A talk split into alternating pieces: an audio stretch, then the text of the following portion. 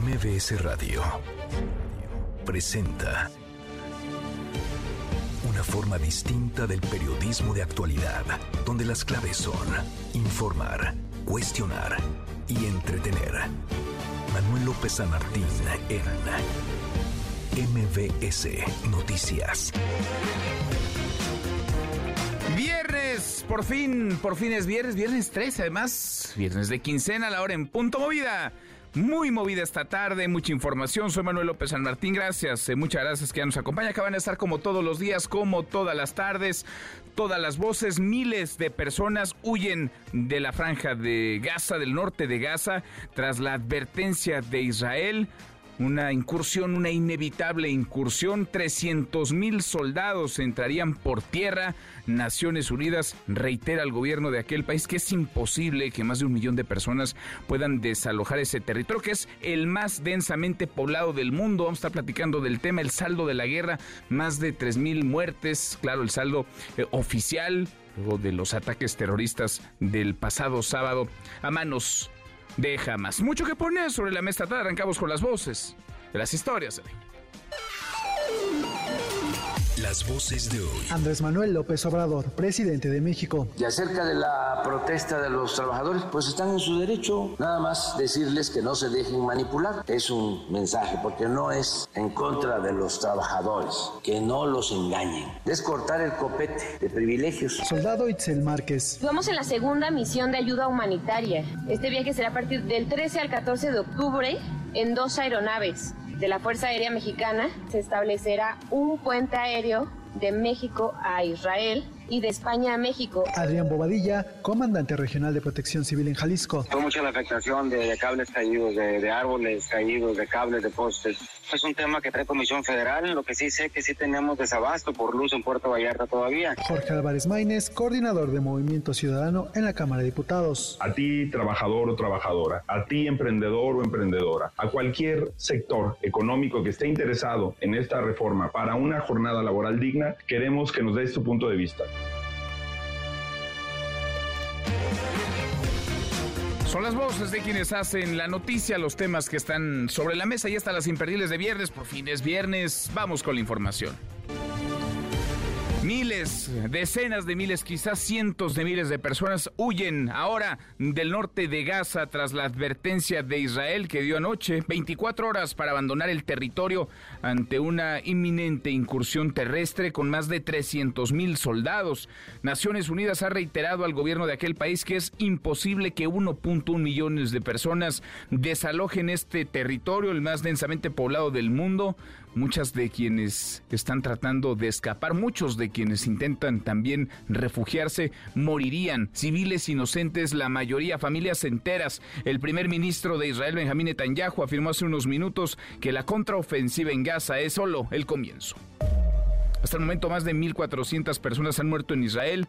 En la franja de Gaza, el número de víctimas fatales asciende a 1.800. Son más de 3.000 las muertes. Ayer, Human Rights Watch informó que Israel utilizó fósforo blanco durante operaciones militares en Gaza y el Líbano, aunque esto está prohibido por el derecho internacional. Esta mañana salieron de la base aérea de Santa Lucía dos aviones eh, de la Fuerza Aérea Mexicana para repatriar a mexicanos en Israel, para sacarlos de la zona de conflicto. Esto como parte del puente aéreo Tel Aviv-Madrid. Tel Aviv, la capital de Israel, Madrid, la capital de España. Ayer anunció este puente aéreo en la Secretaría de Relaciones Exteriores. Antes, muy temprano, el presidente López Obrador. Es la voz de la soldado Itzel Márquez, quien es parte de la misión de rescate. Estamos en la base aérea, en la BAM número uno, en Santa Lucía, Estado de México, y vamos en la segunda misión de ayuda humanitaria. Este viaje será a partir del 13 al 14 de octubre en dos aeronaves de la Fuerza Aérea Mexicana y por cuestiones de seguridad y escalas técnicas las aeronaves despegarán con dos horas de diferencia. Posteriormente se establecerá un puente aéreo de México a Israel y de España a México. Esto con la finalidad de evacuar a los conacionales del área del conflicto en un menor tiempo. Está estimado que van por arriba de 700 mexicanos Son casi 800, de hecho, los mexicanos 764 los que desean salir de Israel se quedaron varados, atrapados en esta guerra, en este conflicto. A propósito, a propósito del presidente López Obrador afirmó que la iniciativa de reforma constitucional al Poder Judicial que enviará al Congreso el próximo año no busca desaparecer este poder, sino renovarlo y limpiarlo. El tema toma relevancia ante el intento de eliminar fideicomisos. Son 13 fideicomisos del Poder Judicial, recortarle además unos 15 mil millones de pesos en su presupuesto el próximo año. Es la voz del presidente. Hay impunidad y ya es una situación incontrolable, ya se pudrió. No deja de haber gente íntegra en el Poder Judicial. No se puede así generalizar, pero los que mandan, la mayoría, los que tienen influencias, someten a todos. Por su parte, el sindicato del Poder Judicial alista un paro nacional contra la decisión del presidente y legisladores de Morena de eliminar 13 fideicomisos que afectarían salarios y diversas prestaciones. Eso dicen ellos. Es la voz de Jesús Gilberto González Pimentel, líder del sindicato y de ser necesario convocar a la realización de un paro nacional de labores. Estos son tiempos de unidad, tiempos de recordar que el Poder Judicial de la Federación lo conformamos todos, sin importar el tipo de responsabilidades que tenemos encomendadas, desde nuestros compañeros técnicos y oficiales de servicio, oficiales administrativos y judiciales, notificadores, actuarios, auxiliares de sala, secretarios de juzgados y tribunales, somos una misma fuerza de trabajo que día a día se empeña en servir a la sociedad mexicana. Miren, este tema podemos equivocarnos si nos quedamos en los absolutos, porque ni es blanco ni es negro, hay un montón de grises, hay un montón o tendría que haberlos de matices. Varios de los fideicomisos son relevantes, muy relevantes, pero también varias de las bolsas que tiene el Poder Judicial son inexplicables. ¿Cómo es que piden, por ejemplo, en la Corte, un millón de pesos, como lo pidieron el año pasado, para renovar los cubiertos, los cubiertos con los que comen. ¿Usted renueva sus cubiertos cada año, por ejemplo? Hay bolsas que no se justifican como aquellas para el mantenimiento de las casas, de los domicilios, de las propiedades de ministros, magistrados de circuito. Eso se necesita realmente. Otros habría que defenderlos, por supuesto. Pero la mejor carta de presentación del Poder Judicial para que los ciudadanos defiendan a este poder es que sea eficaz, que esté cerca de la gente. ¿Lo está realmente? ¿Usted ha tenido alguna aproximación con el Poder Judicial? ¿Ha levantado una denuncia, por ejemplo? ¿Se le ha dado seguimiento a la misma? ¿Ha tenido que ir a parecer para declarar, para acusar o en calidad de acusado, indiciado en algún juicio? ¿Cómo fue su aproximación con el sistema judicial de procuración e impartición de justicia? Y le aseguro que para la mayoría fue una muy mala experiencia. Así que en eso tendrían que estar enfocados si es que quieren defender en serio al Poder Judicial, no solamente defendiendo bolsas, recursos, eh, dinero. El presidente pidió prudencia a todos quienes compiten en el proceso interno de Morena para elegir a nueve aspirantes a gubernaturas, así como la jefatura de gobierno de la Ciudad de México. Esta noche, por cierto, se van a dar a conocer los nombres de los aspirantes que pasan a la etapa final del proceso, a la encuesta final. De nuevo la voz del presidente. Yo le deseo a todos los que están participando en los procesos hacia las elecciones, aunque todavía en el caso del movimiento de transformación es para elegir a los dirigentes, mujeres, hombres, que van a conducir el proceso de transformación hacia adelante, pero a todos desearles lo mejor y que se actúe con prudencia, que todo se le deje a la voluntad del pueblo. La voz del presidente López Obrador y la ministra de la Corte, la ministra de la Suprema Corte de Justicia, Loreto Ortiz, rechazó suspender el decreto de reformas que aprobó el Congreso de Morelos para impedir que Uriel Carmona sea removido como fiscal del Estado hasta que un juez determine si es culpable de algún delito. Y en Tabasco anoche se registró un motín al interior del penal de Las Palmas, esto en el municipio de Cárdenas, presuntamente por el control del mismo. La violencia dentro de esta cárcel habría dejado cinco personas muertas y varias heridas de gravedad. Y es viernes, eh, viernes de impresentables, eh, querido Eric Alcántara. Eric, ¿cómo te va? Muy buenas tardes. Hola Manuel, muy bien, pues un saludo al auditorio. Y esta semana eh, es, mañana es, sábado de eclipse, nosotros vamos a hablar de gobernadores y eclipses. Gobernadores y, eclipses. Un gobernador que prácticamente se aparece en su estado cada que hay eclipse. Ah, y otros que pues sus administraciones son oscuras, también como un eclipse. Como eclipse. Son otros dos gobernadores de los que vamos a. Ah, pues son tres gobernadores. muy muy a cuento con lo que va a ocurrir mañana. El este día de mañana, exactamente, Manuel. Ahora lo platicamos. Gracias. Eh, muchas gracias, Eric, Eric Alcántara y sus impresentables. Querido Nico, Nicolás Romay, ¿qué traes hoy en Deportes? Buenas tardes. Querido Manuel, ¿cómo estás? Qué gusto me da saludarte. Hoy platicaremos de la selección mexicana de fútbol. Mañana el partido contra Ghana, posible alineación, quiénes serán los 11 del Jimmy Lozano. Hablaremos al respecto de eso también. Es, fin de semana de NFL, la semana 6, así que vamos a platicar también de la NFL. Ahora lo platicamos, abrazo grande. Hasta aquí el resumen con lo más importante del día. Hemos platicado ya de la muy dura respuesta de Israel, Israel que está defendiendo su territorio y a sus ciudadanos, la muy dura respuesta tras los ataques terroristas de Hamas. Viene, todo apunta, una incursión por tierra. Cientos de miles de soldados de Israel, se habla de 300 mil, entrarían por tierra a la franja de Gaza a arrasar con Hamas. El problema es que entre las patas se podrían llevar a muchos civiles. Y son los civiles inocentes quienes, en conflictos como este, en guerras como esta, llevan la peor parte. Civiles inocentes de un lado, civiles inocentes del otro, familias enteras, mujeres, niñas, niños, bebés. Incluso de eso queremos platicar con ustedes esta tarde. La respuesta de Israel a los ataques del grupo terrorista jamás le parece eh, justificada, exagerada o más bien moderada.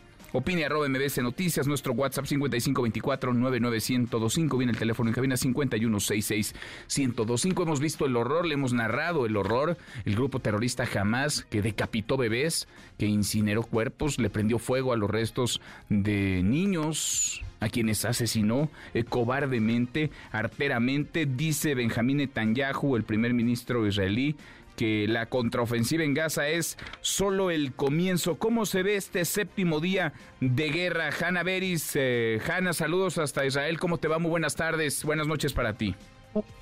Hola, ¿qué tal? Sí, buenas tardes para ustedes. Bueno, se ve por supuesto ante todo con gran angustia. Mañana comienza la segunda semana, mañana se cumple una semana desde esa invasión terrorista en la que fueron cometidas atrocidades en las comunidades civiles del sur de Israel, cuando ahora Israel ya está inmerso en esa muy fuerte contraofensiva militar que, como bien ha citado hace menos de media hora en una alocución a la nación por televisión, te diré algo muy poco común siendo aquí ya viernes de noche, eh, que en la religión judía es el comienzo del Shabbat, el día de descanso religioso. Aunque se sabe que Netanyahu no es una persona religiosa, como primer ministro de Israel hay ciertas actitudes que uno no tiene, y yo diría no solo porque tiene a partidos religiosos en la coalición, es como una norma general, ¿verdad? Si viaja a algún lado, no va a volver en medio del Shabbat, por ejemplo cuando viajó a Estados Unidos, procuró volver antes del comienzo del Día del Perdón, de Yom Kippur. O sea, eso también es una señal em, de la situación, la sensación de emergencia que se está viviendo. Pues yo decía, como tú bien lo has citado, que él dijo, esto es solo el comienzo. El precio que haremos pagar a nuestros enemigos recién ha comenzado. Y por supuesto, él no se refiere enemigo al pueblo palestino, se refiere a las organizaciones terroristas que declaran la guerra a Israel. Es cierto que trágicamente en el medio están los civiles.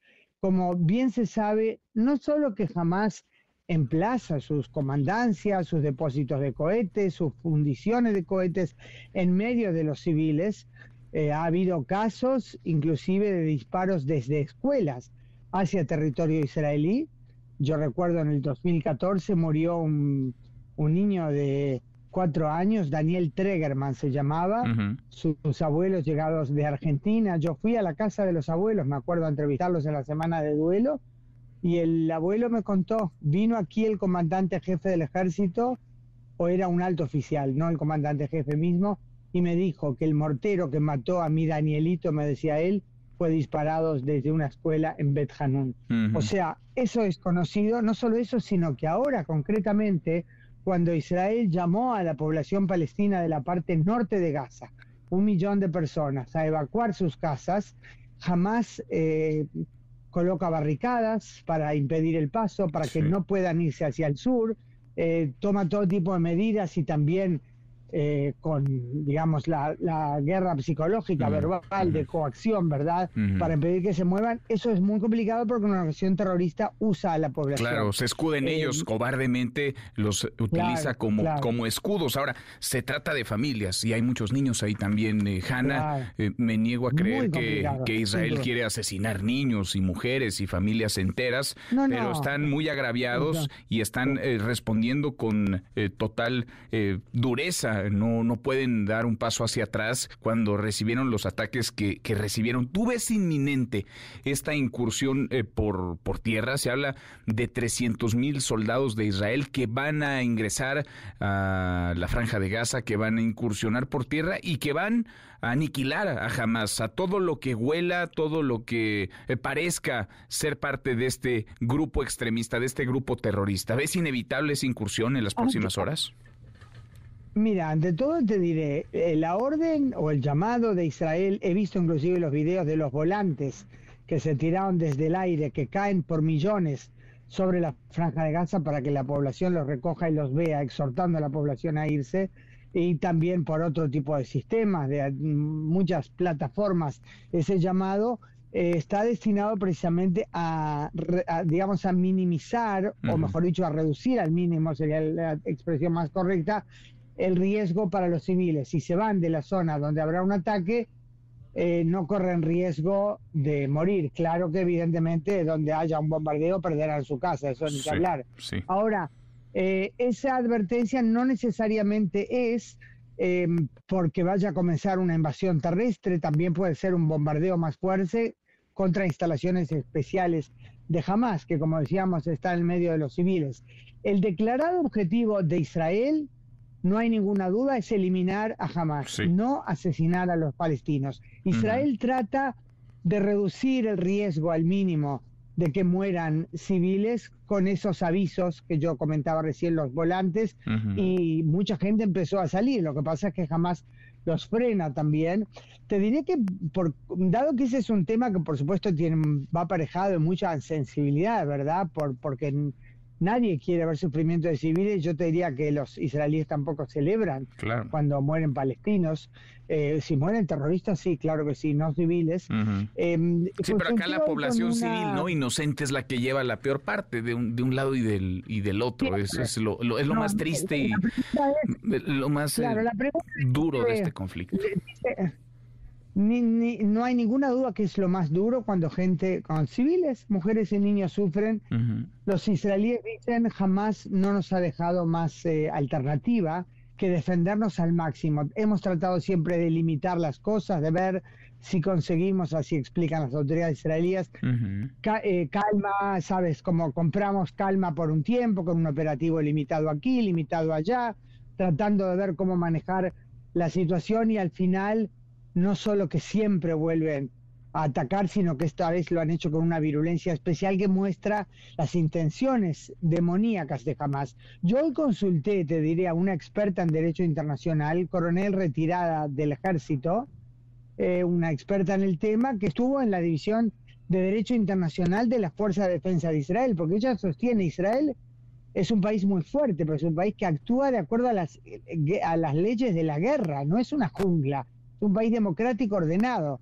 Y ella me explicaba, inclusive me dio la fuente, que según el protocolo primero de la Convención de Ginebra de 1977, toda instalación civil que es utilizada como instalación militar para atacar, o mejor dicho, utilizada con fines militares para atacar al vecino, se convierte automáticamente en un blanco militar legítimo, aunque haya allí civiles me dice, la Convención de Ginebra no detalla, pero dice todo, toda instalación civil que es usada con fines militares se convierte en blanco militar. Y me dice eso significa que también una escuela, también una casa particular, una mezquita, hasta un hospital. Sí, caray. Eh, porque sabemos, eso yo me acuerdo, he visto las fotos, eso del 2014. Porque ahí se esconden, porque se escudan justo en las escuelas, en los hospitales, en edificios eh, de, donde viven familias enteras.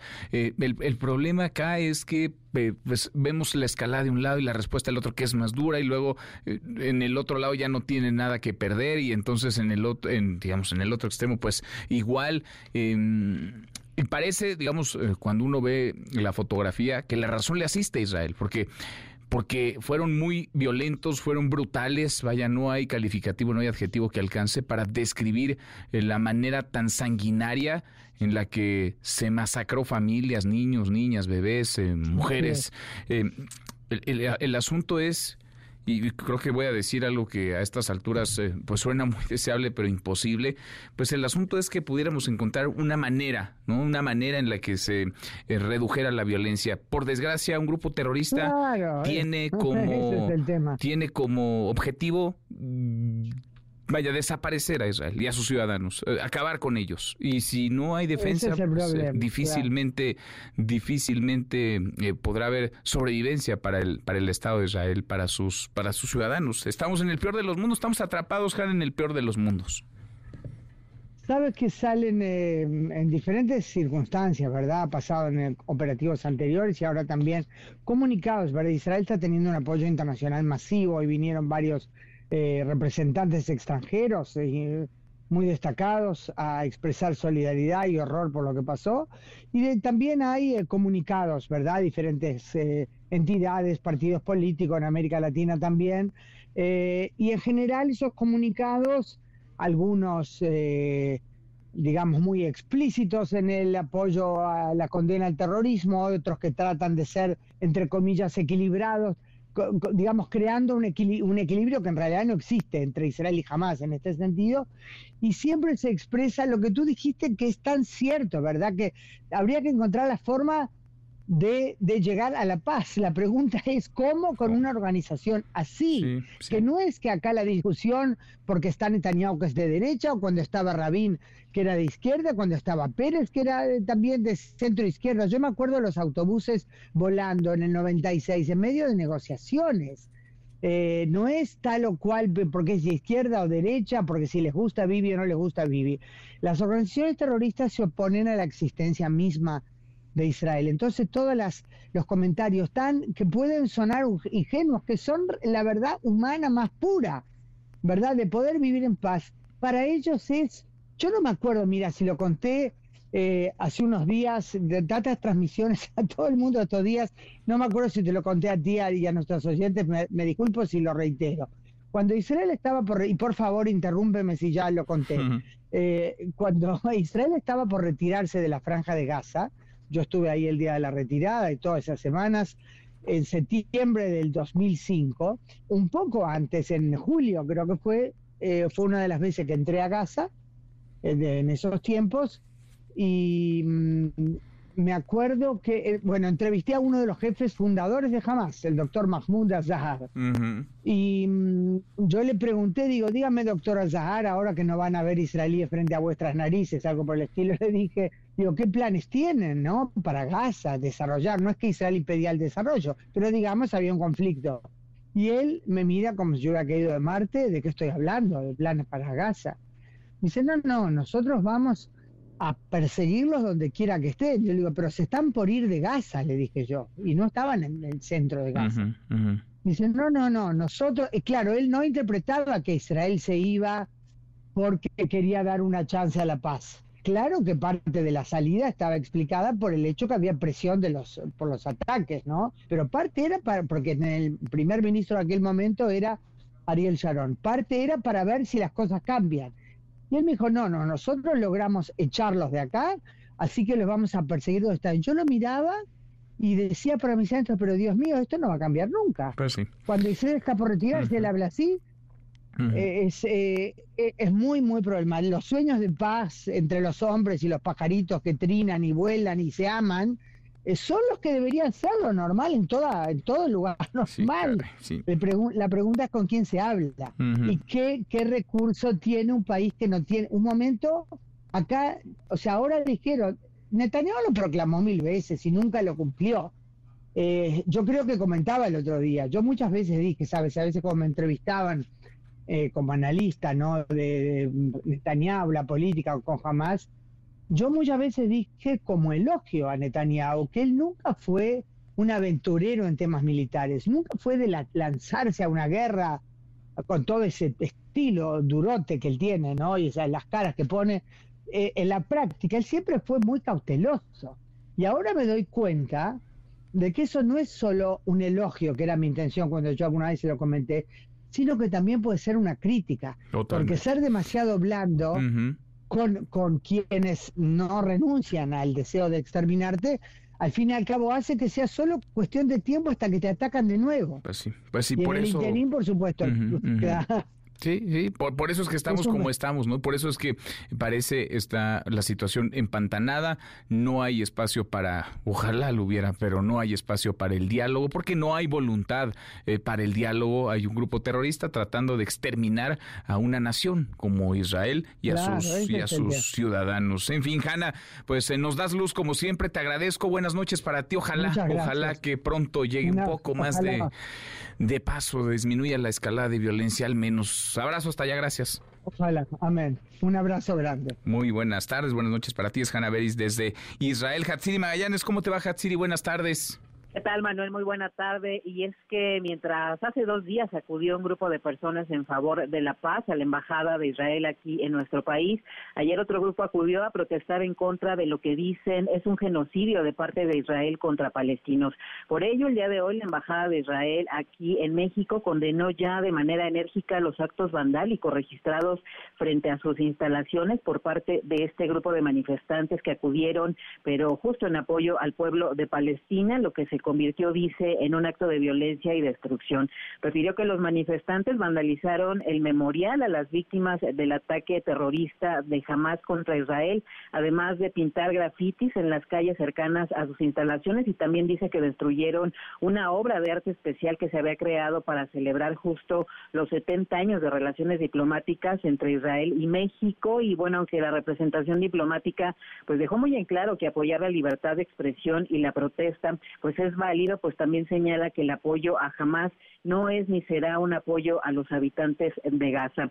Y es que ayer justamente representantes de diversas organizaciones mexicanas realizaron esta protesta frente a la sede diplomática aquí en nuestro país con pancartas, banderas de Palestina, pues demandaban la libertad de aquella nación argumentando que la resistencia no es terrorismo. Y bueno, tras lanzar algunas consignas como alto al genocidio en Palestina y rechazar también la intervención de países como Estados Unidos, también los manifestantes criticaron que aquí en México la derecha conservadora como Xochitl Galvez, pero también los progresistas como Claudia Sheinbaum, pues han declarado su apoyo a Israel. Y bueno, para vamos a escuchar algunas de las consignas de este grupo que acudió justamente a la embajada solidaridad desde los pueblos de Abiyala hasta Palestina. Les decimos que también vienen con nosotras nuestras compañeras del colectivo de danza prehispánica en solidaridad con nuestras hermanas y hermanos del heroico pueblo de Palestina. Vienen también en ofrenda a la madre tierra palestina desde los pueblos originarios de la Abiyala en este día de lucha. Y bueno, en este marco, elementos de la Policía Capitalina justo resguardaron estas instalaciones, por lo que hoy la Embajada pues, les agradece esta colaboración y apoyo a las autoridades de aquí, de la Ciudad de México. El reporte que tenemos. Gracias, eh, muchas gracias, Hatsiri.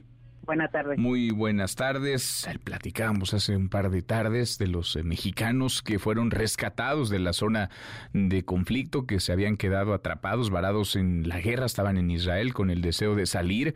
Dos aviones de la Fuerza Aérea Mexicana fueron por ellos, los trajeron de vuelta a casa, los trajeron a su país. Ahora habrá un puente, un puente eh, aéreo para que si bien no lleguen hasta México, sí puedan salir de la zona de conflicto. René Cruz, René, ¿cómo te va? Muy buenas tardes. Hola Manuel, muy buenas tardes. El gobierno de México envió la mañana de este viernes dos aeronaves de la Fuerza Aérea Mexicana para evacuar a 764 ciudadanas y ciudadanos mexicanos que se encuentran varados en Israel tras el estallido del conflicto armado con el grupo terrorista Hamas. El Boeing 737-800 con matrícula 3528 despegó a las 8 horas con 53 minutos la base aérea militar número 1 de Santa Lucía, mientras que el segundo avión con matrícula 3527 despegó a las 9 horas con 46 minutos. En las próximas horas, Manuel, estarán llegando al aeropuerto de Gander en Canadá, donde realizarán la primera escala de tres. Este puente humanitario tendrá una duración de 11 días, por lo que concluirá el próximo martes 24 de octubre. De acuerdo con la información del gobierno federal, los dos aviones de la Fuerza Aérea llevarán a España a los connacionales que soliciten su salida y desde esta nación pues cada persona eh, podrá buscar sus opciones de regreso a México. Al igual que en los dos vuelos anteriores, se va a dar prioridad a las personas en situación de vulnerabilidad, es decir, niñas, niños y adolescentes, personas lesionadas, accidentadas o con alguna condición médica, personas de la tercera edad, personas con alguna discapacidad y mujeres embarazadas. De acuerdo con la información también que ha proporcionado el gobierno federal, Manuel, al finalizar este puente aéreo, los dos aviones de la Fuerza Aérea van a regresar a nuestro país con cerca de 250 ciudadanas y ciudadanos mexicanos que busquen su repatriación. Manuel, el reporte que tengo. Gracias, René, muchas gracias. Muy buenas tardes. Muy buenas tardes. Van entonces los aviones, sacarán a cientos de mexicanos de la zona de conflicto de esta guerra en Israel. MBS Noticias, la opinión de Ezra Shabot. El saldo oficial, querido Ezra Rashabot, desde más de 3.000 personas muertas, seguramente son más y serán muchas más. Por desgracia, eh, Israel, en voz del primer ministro Benjamín Netanyahu, ha dicho que la contraofensiva en Gaza es solo el comienzo. Se habla mucho de que por tierra podría incursionar el ejército israelí, unos 300.000 eh, soldados. ¿Cómo ven las cosas, Ezra? Siete días, siete días de esta guerra, una guerra en respuesta a los brutales, condenables ataques terroristas de Hamas. ¿Cómo estás, César? Muy buenas tardes. Hola, Manuel. Buenas tardes. Buenas tardes al auditorio. Sí, se trata fundamentalmente pues eh, una guerra en donde normalmente en las guerras eh, los que más eh, pues, se ven dañados son los ejércitos, los soldados, pero esto es una guerra de civiles. Esta es una guerra en donde las líneas fundamentales son los eh, ataques por, lo, por la línea, digamos, de Hamas y la, por los civiles.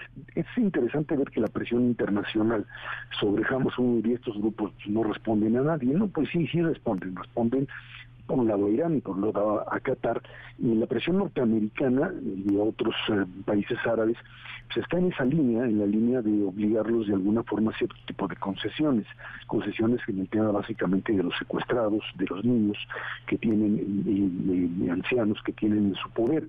Eh, esto, esto es lo que ha de alguna forma eh, también eh, pues sido tomado en cuenta por el gobierno israelí, este gobierno de emergencia que se forma, para ver finalmente cómo se interviene. Y el día de ayer hay un llamado, un llamado a que pues alrededor de un millón de personas se movilicen, se salgan de sus de sus casas en el sur, en el norte de Gaza para dirigirse al sur. Esto digamos que es eh, es imposible realizarlo. Esto sería pues es un es una salida de refugiados mm, eh, masiva que es muy difícil instrumentar. O así que cada quien que se salve. Jamás jamás les dice no no se vayan pero ellos saben que si no se van de la zona, pues finalmente van a ser parte de esta ofensiva terrestre. El día de hoy ingresaron, incursionaron dentro de, de Gaza unidades el ejército israelí, entraron, no, no digamos al combate, sino a buscar finalmente intentar identificar en dónde se encuentran los rehenes israelíes y de otras nacionalidades. el el tema es eh, muy claro, eh, se están desalojando, se está saliendo una buena parte de la población de Gaza hacia el norte, pero también dentro de Israel Israel decidieron, digamos, que ampliar lo que sería, digamos, una zona de retaguardia, que sería básicamente ciudades hasta Ashkelon, que ya es un poco más al, norte, eh, al centro del, país, sacar a toda la gente bajo el principio de que, pues sí, finalmente la incursión eh, aérea eh, no es lo único, sino la incursión terrestre finalmente vendrá. es, es sí una situación derivada fundamentalmente lo que ya platicábamos el lunes pasado, Manuel, con respecto a una eh, una consecuencia no solo de, los actos atroces de, de Hamas, sino de esta apuesta suicida colectiva. O sea, finalmente eh, la racionalidad de Hamas esto implica necesariamente un suicidio colectivo. O sea, esta idea de que, pues,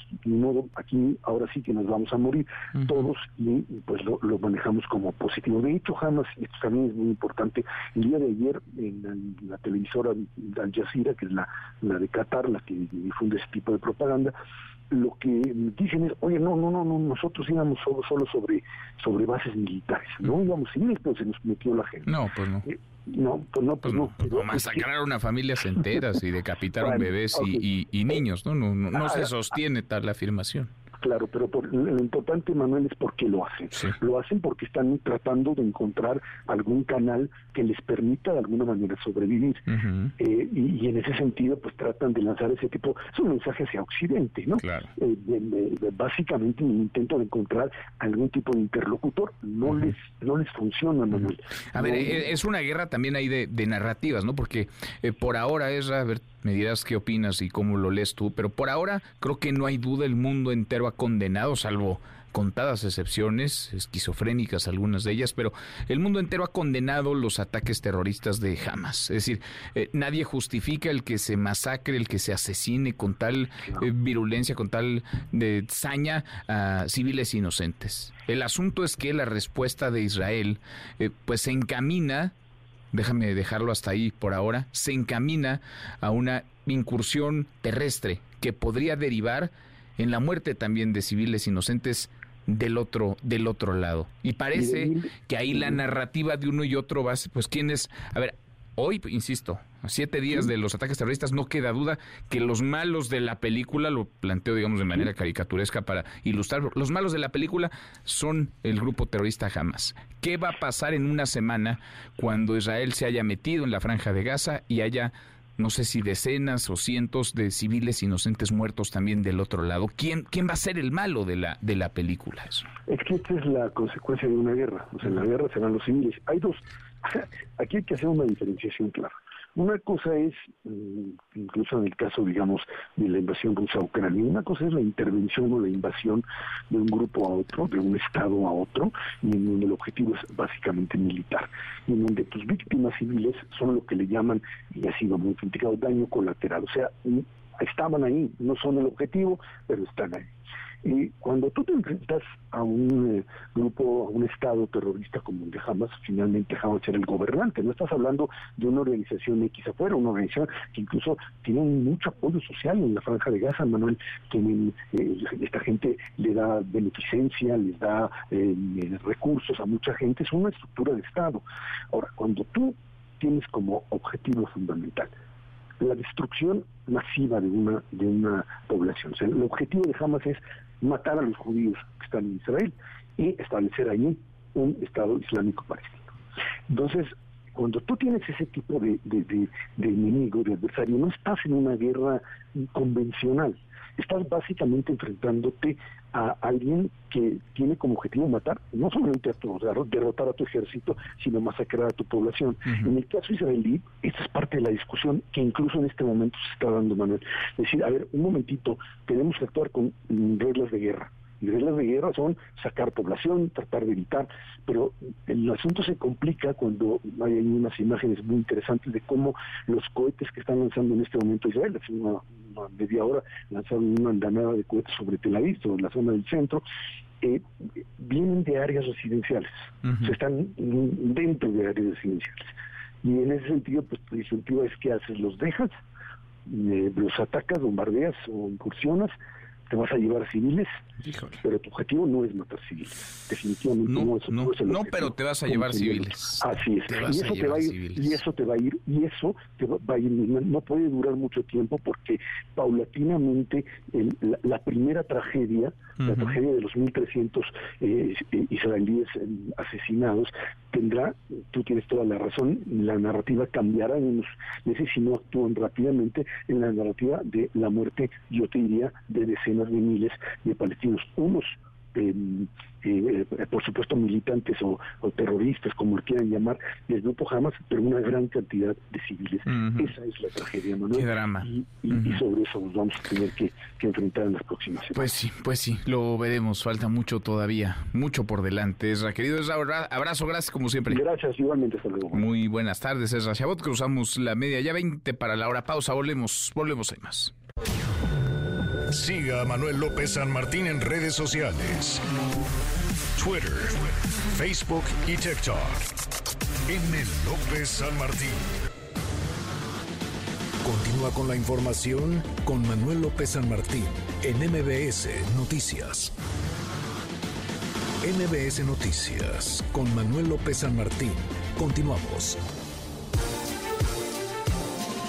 Seguimos la hora con 42, eh, la polémica por esta desaparición, la extinción que se busca de fideicomisos, 13 fideicomisos en el Poder Judicial, insisto, algunos indefendibles, otros muchos necesarios. Eh, también el presidente López Obrador tiene desde hace un buen rato entre ceja y ceja el Poder eh, Judicial. Rocío Méndez, parte de la mañanera. Rocío, buenas tardes, ¿cómo te va?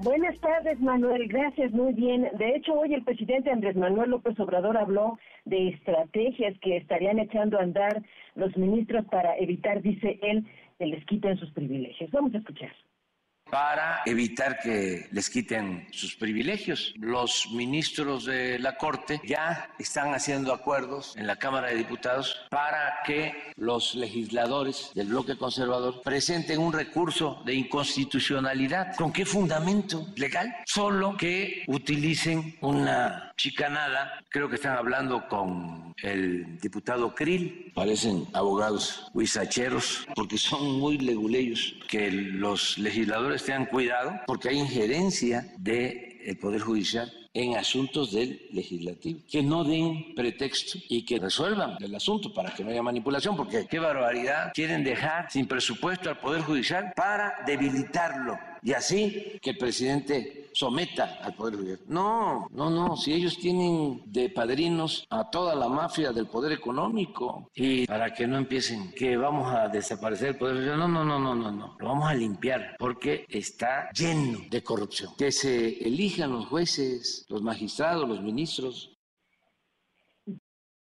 Si podría estarse organizando con este asunto de los fideicomisos la primera huelga judicial de México, así respondió el primer mandatario.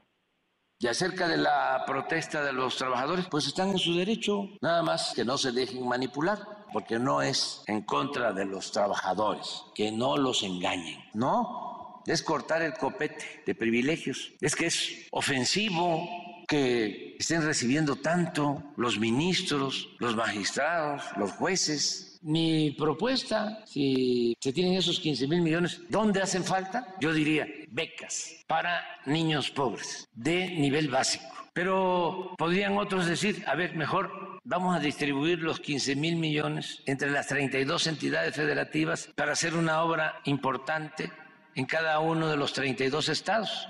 Pues les alcanzaría para hacer el puente entre Vallarta y Bahía de Banderas la potabilizadora de Durango, de así etiquetado, eso sí, que salga desde el Congreso etiquetado. Manuel, el reporte al momento. Gracias, eh, muchas gracias, Rocío. Buenas tardes. Muy buenas tardes. ¿Cuál podría ser el impacto de extinguir, de desaparecer estos fideicomisos del Poder Judicial? Agradezco estos minutos a Francisco Burgoa, profesor de Derecho Constitucional en la UNAM. Francisco, qué gusto saludarte. ¿Cómo estás? Mismo gusto, Manuel, para estar hablando de estos temas que de verdad no dejan de sorprender. Sí, sí, sí, no es nueva, digamos, la cruzada del presidente contra el Poder Judicial. Ahora viene la discusión presupuestal y pues se va a ensañar con, con ellos. ¿Cuál podría ser el impacto, Francisco, desde tu óptica, de que desaparecieran los diputados, propuesta, claro, del presidente, estos fideicomisos? habría un impacto en un primer momento a derechos adquiridos de los trabajadores, porque estos fideicomisos que han dicho una y otra vez que es para privilegios de ministros, no es así.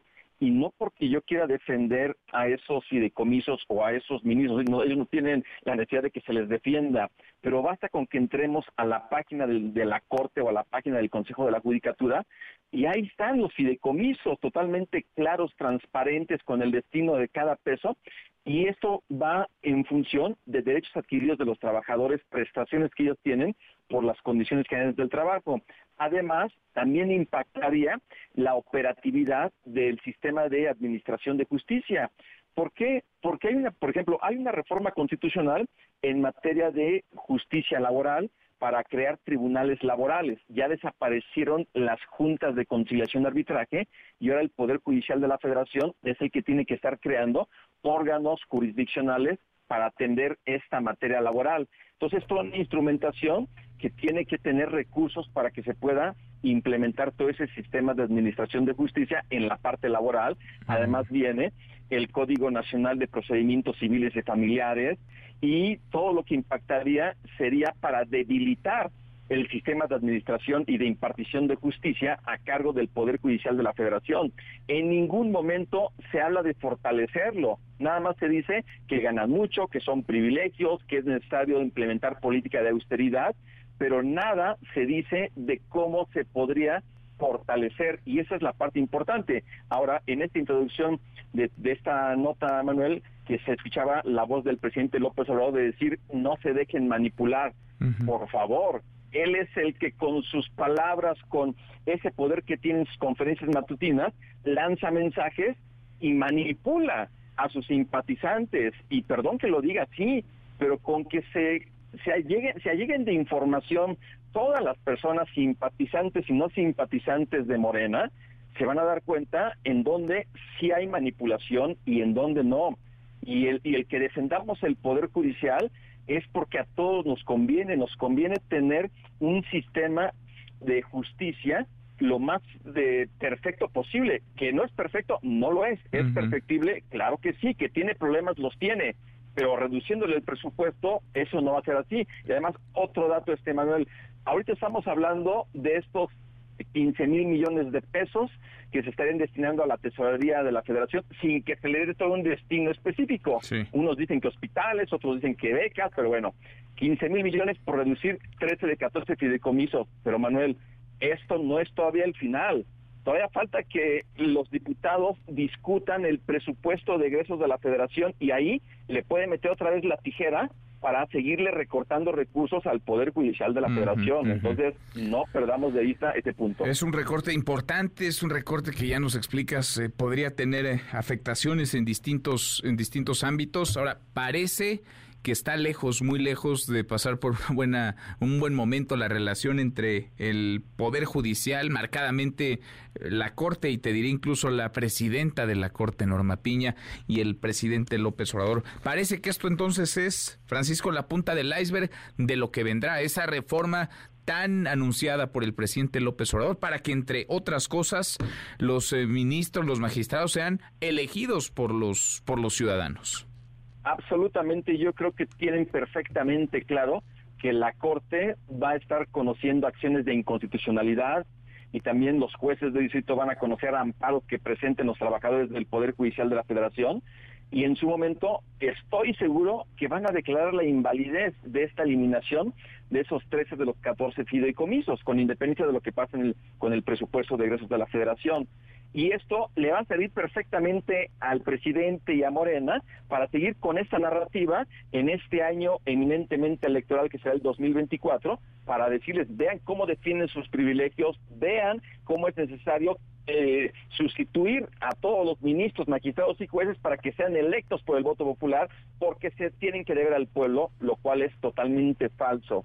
Un poder judicial de ninguna manera se debe de deber al pueblo se debe a la Constitución, a nuestra democracia constitucional, pero es algo que no lo quieren entender porque quieren un poder judicial a modo. De ahí esa expresión la recordaremos de obradorizar el Poder Judicial de la Federación. Sin duda.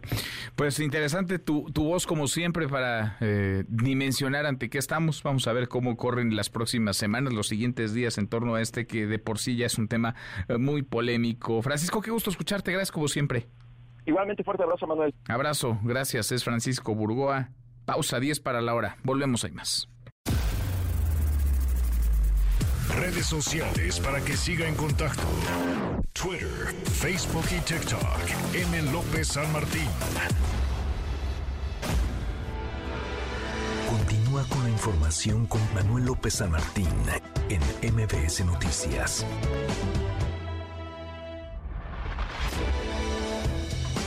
Ya estamos de regreso. MBS Noticias con Manuel López San Martín. Continuamos. Los numeritos del día. Citlali, Sáenz Citlali, qué gusto, qué gusto saludarte. ¿Cómo estás? ¿Qué tal, Manuel? Buenas tardes a ti, buenas tardes también a nuestros amigos del auditorio. Te presento a continuación cómo están operando en este momento los principales indicadores en Estados Unidos y en México. El Dow Jones Industrial gana 0.10%. El índice que agrupa las empresas tecnológicas, el Nasdaq, retrocede 1.59%. El S&P BMW de la Bolsa Mexicana de Valores pierde 0.55%. Se cotiza en 49.470.91 unidades. En el mercado cambiario, el dólar en ventanilla bancaria se compra en 17 pesos con 50 centavos. Se vende en 18 pesos con 55, el euro se compra en 18 pesos con 73, se vende en 19 pesos con 25 centavos. Y finalmente te comento que la criptomoneda más conocida, el Bitcoin, en este momento avanza 0.49% y se compra en 483.196 pesos por cada criptomoneda. Manuel es mi reporte, gracias, buenas tardes. Eh, muchas gracias, Itlali, buen viernes, buenas tardes. Oye, ¿a dónde nos jugamos el fin con el mini que me gané en HSBC? ¡Oh, sí! Tú también participa para ganar hasta un mini al abrir tu nueva cuenta desde tu celular en HSBC. Ganar más si es posible. Consulta más información en www.hsbc.com diagonal ICC. HSBC presenta Economía y finanzas. Eduardo Torreblanca. Lalo, qué gusto, qué gusto saludarte, ¿cómo estás?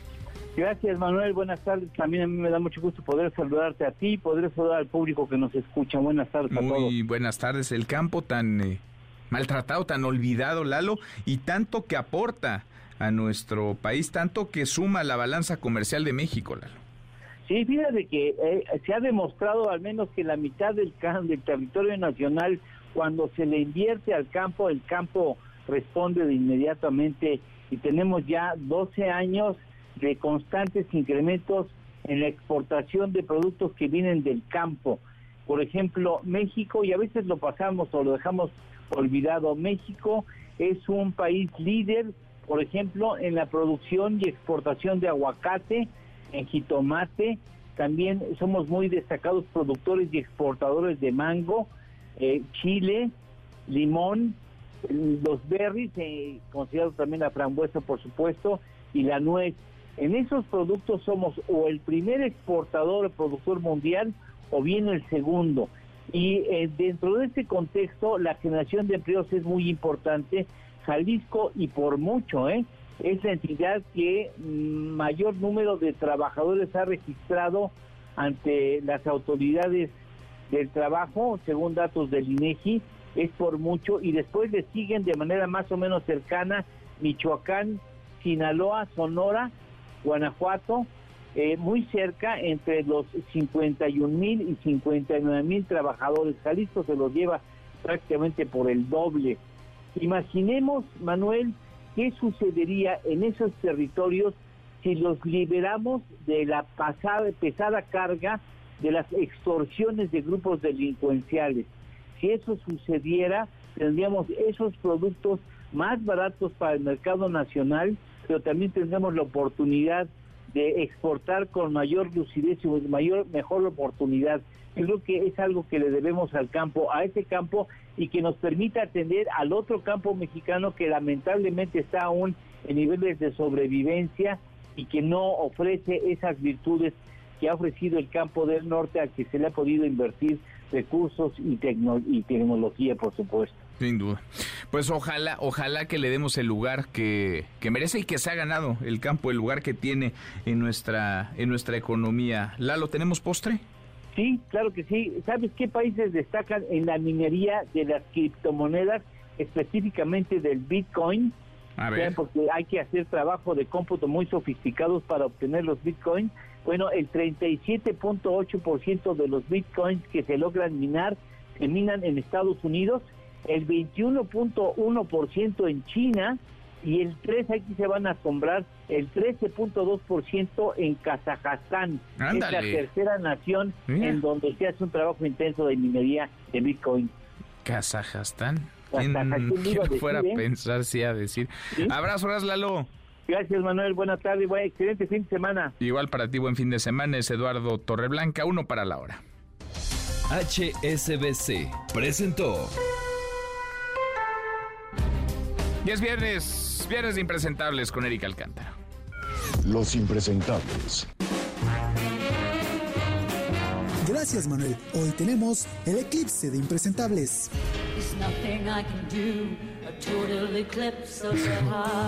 Y comenzamos en Morelos, donde el Cuau gobierna justo como eclipse, es decir, de vez en cuando.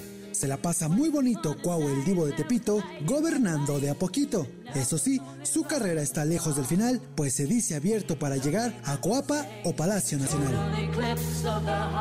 Imagínate que a él no le gustaría ser presidente de tu país. El problema es que hay muchos intereses, hermano, hay que ir poco a poco, ¿no? Este, te voy a decir una cosa, eh, algún día regresaré este, a la América, ¿por qué no algún día poder ser presidente? Hay que tener ilusión, hay que tener ambiciones porque si no tienes ambiciones, pues entonces ¿para qué te enfrentas a, muchos personajes? Imagínate si yo digo ahorita que me avento a la presidencia de la República, imagínate todos los buitres que me voy a aventar. Otro que no da luz, pura sombra, es Alfredo Ramírez Bedoya, el gobernador de Michoacán. Está más pendiente de Israel que de Apatzingán. ¿Totalmente seguridad garantizada? 100%. Por otro lado... Más que en Israel, por supuesto. Calabacita, calabacita. Bueno, pues vámonos a la mesa, anda y ayúdame a llevarlos. Y en Veracruz siguen esperando a que su gobernador deje de sentirse influencer haciendo videos de chistes o de cocina y que, si no es mucha molestia, dé resultados antes de que el sol, la luna y la tierra se vuelvan a alinear para otro eclipse. Tocó domingo de guisar y hice unos camarones al chicote.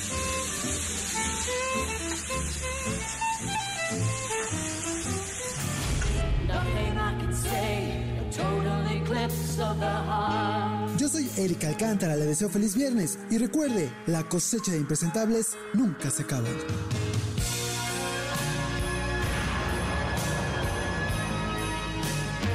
Mi querido Eric, Erika Alcántara y tus impresentables, ¿cómo estás? Muy buenas tardes. Hola Manuel, pues sí, los impresentables de esta semana, oscuros como los eclipses. Como los eclipses. Cuauhtémoc Blanco que sueña con ser no solamente eh, dirigente de la América, sino presidente de México. El que tiene un problema de prioridades. Fíjate que esta semana se firmó un convenio del IMSS y Bienestar. Más de 20 gobernadores vinieron a Palacio Nacional. Solo dos no vinieron. La gobernadora de Guerrero, Evelyn Salgado, porque estaba atendiendo los efectos por la tormenta Max. Sí. Y el otro, Cuauhtémoc Blanco. Cuauhtémoc Blanco, que estaba andaba en Pachuca algo. una cascarita o algo. Ah, estaba en el ah, Salón de la Exactamente, no fue a firmar algún convenio, nada. Él fue a que lo eh, a que lo... Ah, hay prioridades, el fútbol es la prioridad de Cuauhtémoc Blanco, pero a ver, ¿alguien se sorprende?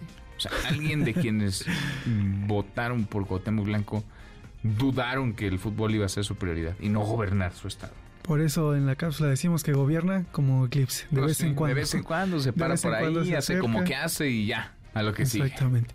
Y el otro impresentable, Alfredo Ramírez Bedoya, el gobernador de Michoacán. Qué bárbaro. Qué manera de referirse a un tema tan delicado como es la guerra en Israel, burlándose de algo tan, tan sensible. Y yo creo que es el único que tiene el descaro de decir que es que su estado tiene más seguridad que otros lugares, cuando ahí hay ataques con drones y explosivos. es un desastre la seguridad en Michoacán, se ha descompuesto más todavía, lejos de arreglarse. Desde que él llegó se sigue descomponiendo y ahora se burla de lo que ocurre en, Israel, donde han muerto miles de personas, donde han decapitado bebés, donde han asesinado, masacrado a familias enteras. Para él es gracioso. Ayer asaltaron una alcaldesa en su estado de Michoacán, la alcaldesa de Lázaro Cárdenas. Así es que el gobernador... Le robaron su camioneta incluso. A punta de pistola, eh, entre retenes de la policía. Entonces el gobernador anda en todo, menos en lo que debe, que es poner orden en su estado. Qué y Cuitlao García, un gobernador... Otro. Es de tus consentidos. Qué bárbaro. Salió mejor... sí estamos rodeados de Sí, tremendamente. Salió mejor influencer que gobernador y ya es decir mucho ya. ya es decir mucho de él. Subió un video el fin de semana cocinando camarones al chipotle el problema no es si le sale bien o mal, si sabe cocinar o no. Yo creo que los veracruzanos tienen otras preocupaciones más pues que los gustos culinarios del gobernador. En fin. ¿Te invita a comer Cuitlava García Irías? Este. Si él cocina, claro. Este, fíjate que no, no, no, me gusta. Ya tenés compromiso. No me gustan los camarones, entonces. Mejor no. Mejor no. Otro Mejor no van a hacer daño. Calmita. Gracias, Erika. Gracias, Manuel. Erika Alcántara y sus impresentables. Laura con cinco, pausa, volvemos, volvemos, hay más. Siga a Manuel López San Martín en redes sociales. Twitter, Facebook y TikTok. El López San Martín. Continúa con la información con Manuel López San Martín en MBS Noticias.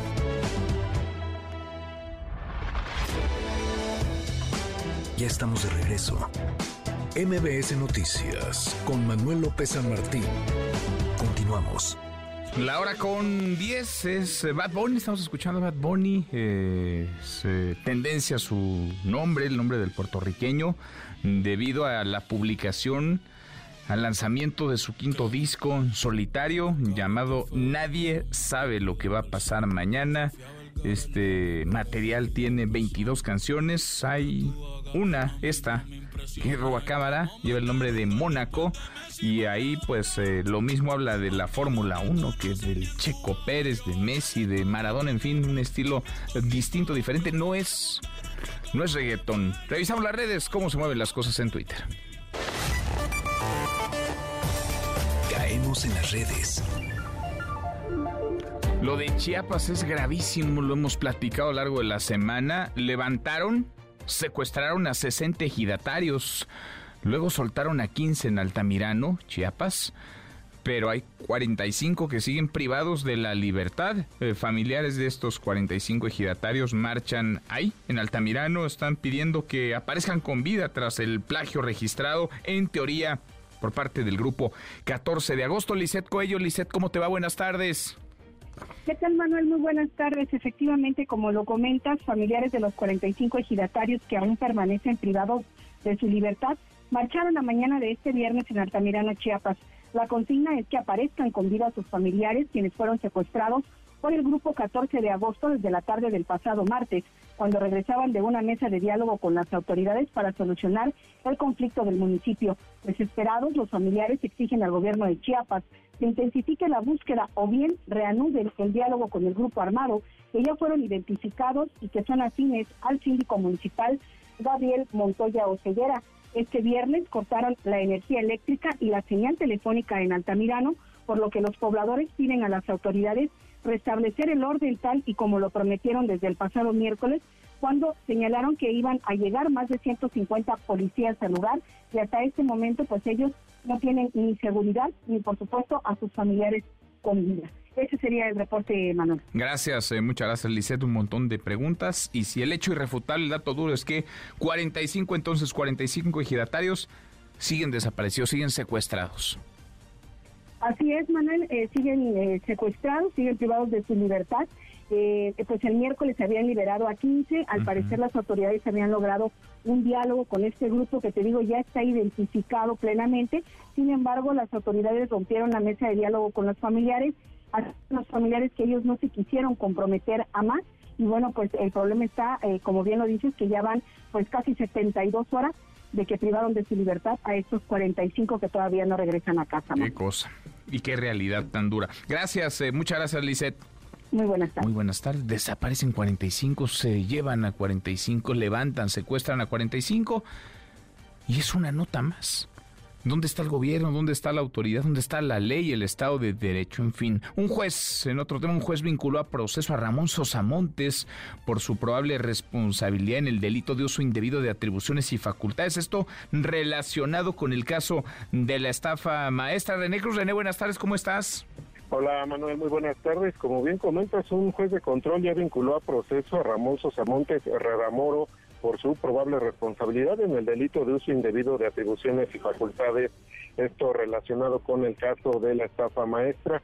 Durante la audiencia, Manuel, el impartidor de justicia otorgó tres meses para realizar la investigación complementaria y le impuso al ex servidor público la medida cautelar de prohibición de salir del país por lo que podrá seguir en libertad este proceso penal. De acuerdo con la investigación de la Fiscalía General de la República, cuando se desempeñaba como jefe de oficina de comunicación social de la entonces Secretaría de Desarrollo Social en el 2014, cuando su titular era Rosario Robles, Sosamontes Herrera Moro presuntamente contrató de manera indebida servicios con recursos públicos con radio y televisión de Hidalgo, los cuales no se realizaron, ocasionando con su actuar un detrimento a la Hacienda Pública Federal por más de 353 millones de pesos. La FGR destacó que con esta, esta acción se contravinieron todas las normas que la ley obliga en el uso de recursos públicos destinados a programas de comunicación social para desviarlos y desagregarlos con propósitos delictivos. Manuel, el reporte que tengo. Gracias, eh, muchas gracias René. Muy buenas tardes. Muy, muy buenas tardes. Hoy en Puerto Vallarta no se recuperan todavía eh, del paso de Lidia, el huracán Lidia que golpeó fuerte, dejó mucha agua. Eh, están en el recuento de los eh, daños. El Samarta Gutiérrez, el Samarta, buenas tardes, ¿cómo te va?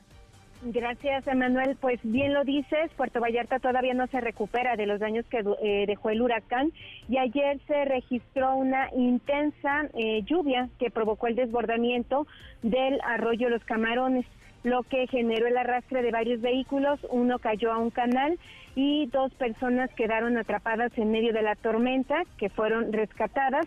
Una de ellas, de hecho, eh, quedó justo debajo de un puente, eh, del puente de las playas de los muertos. Alonso Castillón, director de eh, Protección Civil del municipio, Manuel, reconoció que a pesar de que recibieron el reporte de varios autos atrapados por la cantidad de agua a los bomberos y elementos de protección civil, pues simplemente se les se les dificultó llegar a auxiliar a la población, pero por fortuna no hay víctimas de acuerdo al municipio.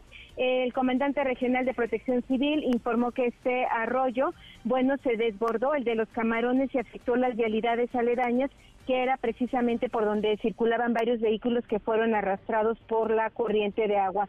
Escuchamos, si te parece, al comandante Adrián Bobadilla solamente fue un canal, un arroyo, que tuvimos el problema de desbordamiento, afectó la colonia Versalles, López Mateos, Palo Seco, pero fuera de eso no, no, no tenemos ninguna inundación ya, solamente durante el desbordamiento este y el caudal de las avenidas por la por la lluvia intensa que tuvimos, pero ya paró todo.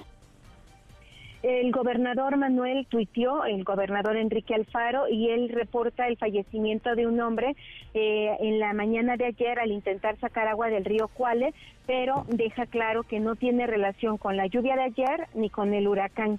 Eh, dice que sí hubo afectaciones en varios automóviles y daños menores en algunas casas por canales rebasados e inundaciones en diferentes puntos.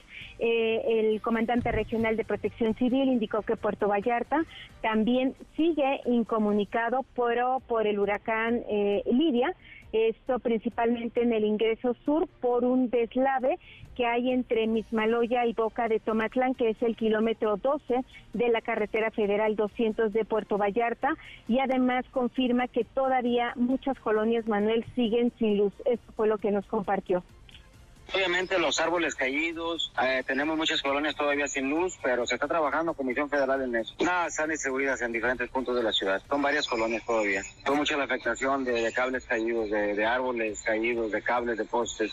Es un tema que trae Comisión Federal. Lo que sí sé que sí tenemos desabasto por luz en Puerto Vallarta todavía, pero trae un operativo muy grande Comisión Federal, como en diferentes partes de la República cuando afectan los huracanes, y, esperemos que no tarde mucho en que se rehabilite todo el servicio.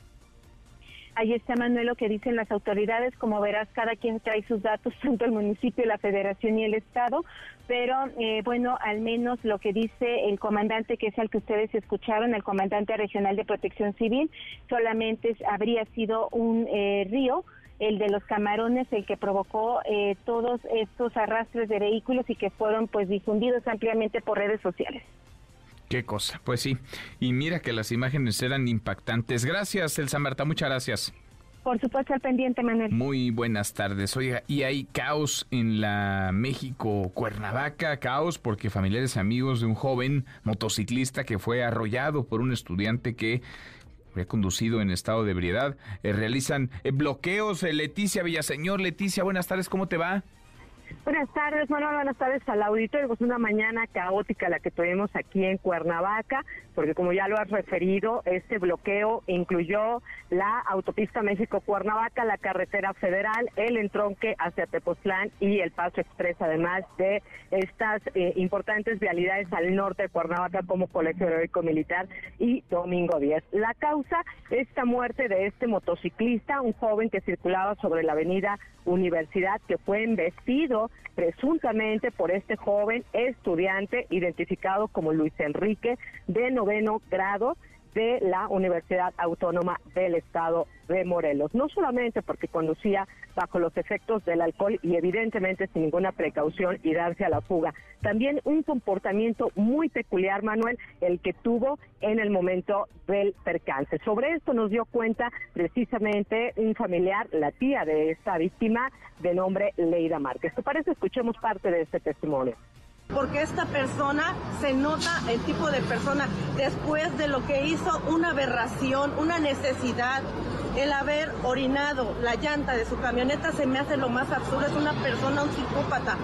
Después de lo que hizo, ¿cómo es posible? Y todavía se huye. Y tenemos versiones que no iba solo, iban más estudiantes y les exigimos a los estudiantes que hablen y que nos diga dónde está.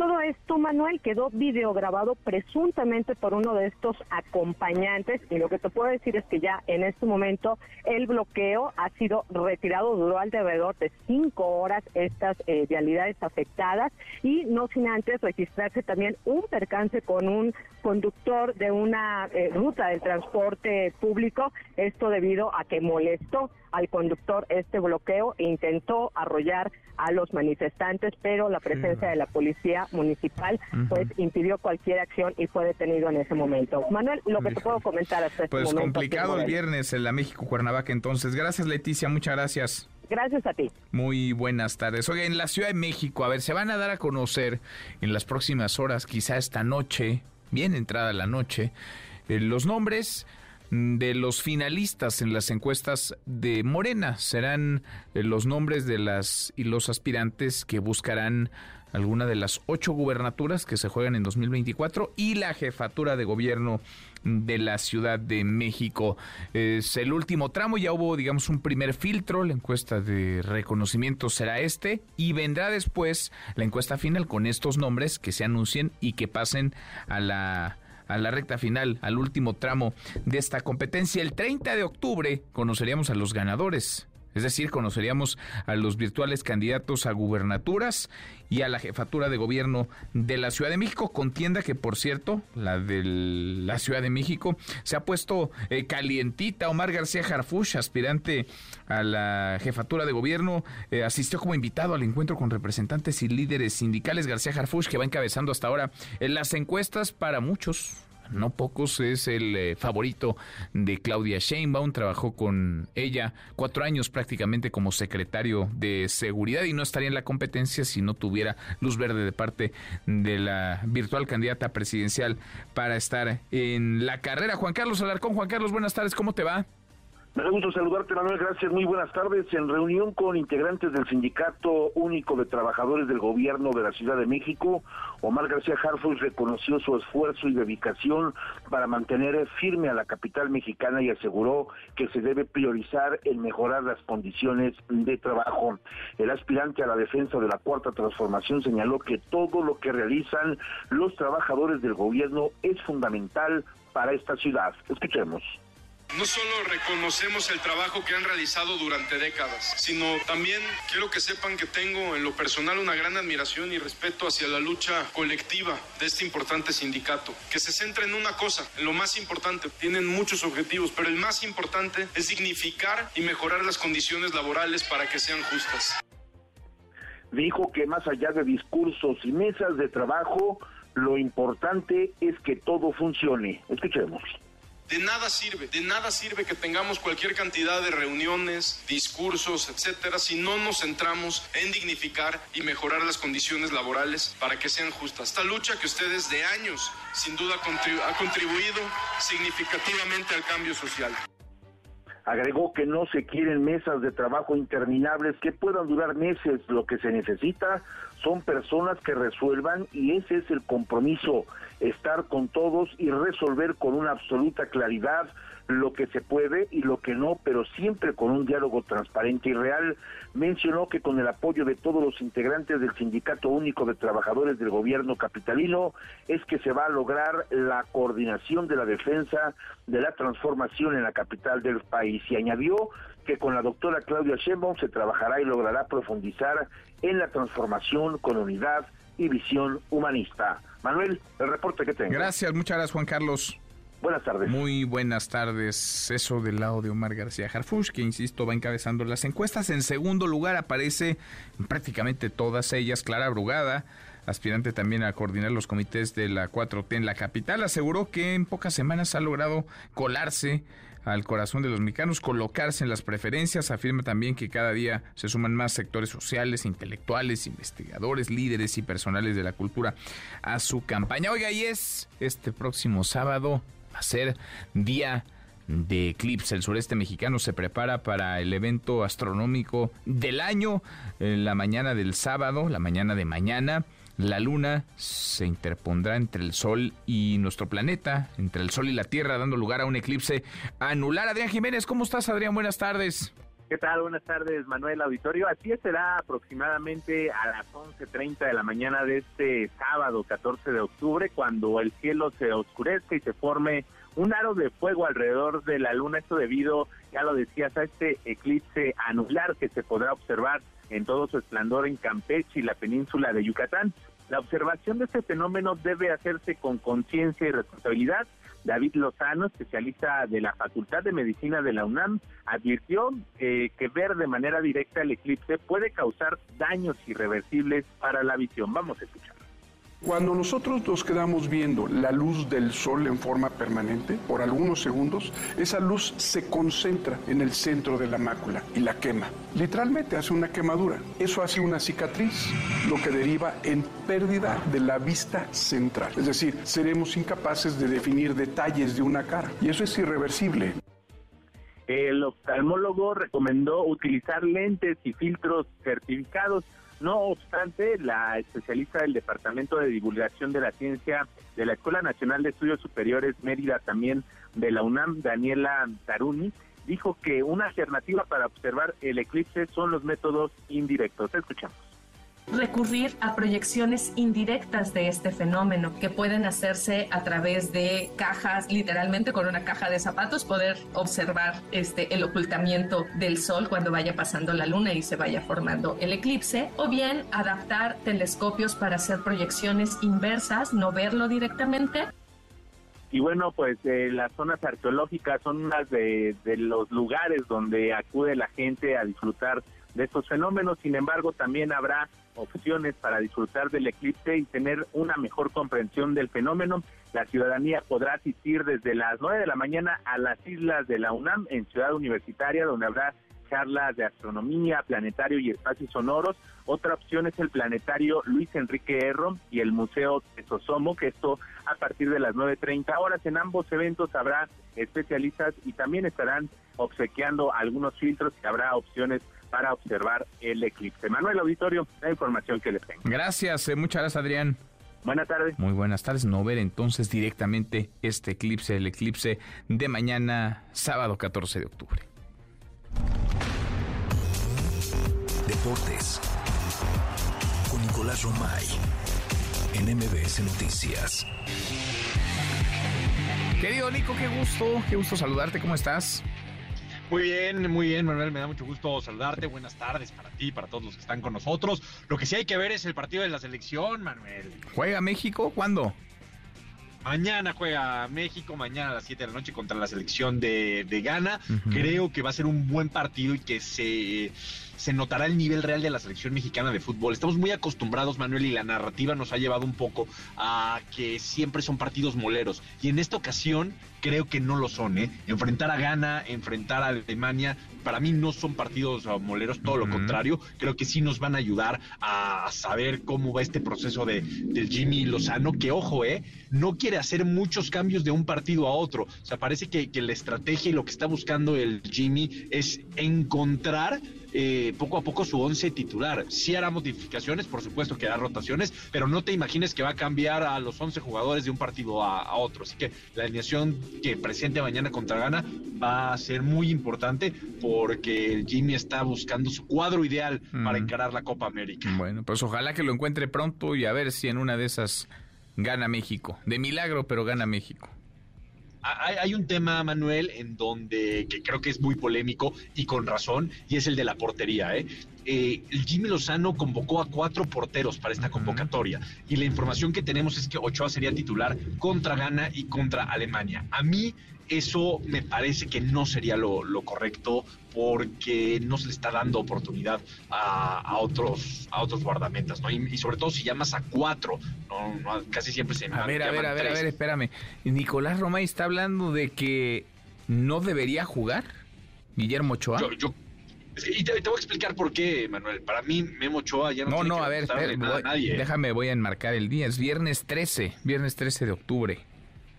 Primera vez que te Manuel, escucho no decir nada. esto. Nico, ¿cuántos años tiene ya Memo Ochoa? Memo Ochoa está cerca de tener 40 años. Cerca de 40, llegaría al Mundial de O sea, al Mundial más de va a 40. llegar de 41. Sí, al 41 Mundial va a llegar de 41 años. Y lo que dices es, ¿es momento de darle oportunidad a otros? Para mí Ochoa es el titular, Ochoa es el, eh, portero que ya lo ha demostrado todo, pero también tiene Manuel que estar en gran nivel y tiene que estar bien físicamente. Y creo que el Jimmy Lozano no puede dejar pasar la oportunidad de ver a otros porteros por si Memo baja su nivel o por si Memo no está bien físicamente. Imagínate que ya lo bajó desde hace un buen rato. A, a mí me parece que todo que no. A ver, a, ver, a mí no. me parece que no ha bajado Está en su, está en su mejor nivel, Memo, Memo Ochoa. Está en, está en un nivel, y lo dijo ayer el Jimmy Lozano, está en un nivel que le permite seguir siendo titular de la selección mexicana porque está en mejor nivel que los otros tres. Ahí creo que, que coincido con, con el Jimmy. Sin embargo, Manuel, imagínate que por cuestiones de la vida Memo baja su nivel o Memo se lesiona y que Malagón va a debutar en un mundial o que no hay preparación, no hay nada. La portería de la selección es muy complicada. Hay críticos muy feroces como tú que están siempre señalando eh, los errores de, de la portería nacional. No, en Porque general. entiendo yo- que no es personal con no, yo, Ochoa. yo veo los que partidos y, es- y veo quién hace bien las cosas y quién mal, sin ser un experto como tú, pero sí he visto que se ha comido varios goles eh, Memo Ochoa, sobre todo Pero en está- estamos los de acuerdo que últimos es un dos tema años. de es un tema del puesto, no es personal con Ochoa lo tuyo, o sea, es de la No, portería no. de la selección nacional. No, yo no, ni, ni lo conozco, no tengo el gusto. Seguro me caería muy bien si lo conociera como a ti. Sí, a lo mejor eso es lo que te falta, conocerlo para que te caiga bien. No, no, pero no cambiaría mi opinión. En realidad, pues es, es lo que uno ve, ¿no? Como aficionado, nada más. Y está bien, no, y estás en todo tu derecho, pero sí creo que aquí Jimmy le ha faltado esa gestión, porque incluso era para decirle, Memo, Memo, ya no tienes nada que demostrar tú, al día de hoy sigue siendo el titular, pero quiero darle oportunidad a los demás. Bueno. En estos partidos amistosos voy, y de a, preparación. voy a registrar este día son. como el primero en el que estás pidiendo la cabeza de Guillermo Ochoa. No, no estoy bien. Ochoa, estoy diciendo que Ochoa va a ser el titular del el Mundial, sin Ajá. embargo, que creo que se le tiene que dar oportunidad a, Bueno, a bueno. Oye, ¿hay Fórmula 1 este fin de semana? No hay Fórmula 1 este fin de semana, hay hasta el próximo fin de semana ya el Gran Premio de Austin y después el Gran Premio de México, Manuel. Ah, ya. Hasta la vuelta de la esquina. Está muy, muy, muy cerca. Oye, Manuel, lo que sí hay en estos momentos es la clasificación rumbo a la Eurocopa. Eh, Francia le está ganando 2 por 1 a Países Bajos. Portugal está ganando 3 por 2 a Eslovaquia. Buen partido, ¿eh? Este, bien Portugal. Está luchando y peleando y se está llevando el, el triunfo. Ayer fueron las eliminatorias de Conmebol rumbo al Mundial, en donde gana Argentina 1 por 0 a Paraguay y Brasil empata con Venezuela. Le empatan a Brasil en los últimos minutos, pero Brasil empata en su casa con Venezuela, Manuel. Mira, en su casa. en su casa. Digo, es una eliminatoria en donde son 10 equipos y califican 7, solamente 3. O sea, yo sé que somos muy críticos luego con la Liga MX, la eliminatoria de Conmebol está peor. Pues sí. Pues sí, pero es más competida.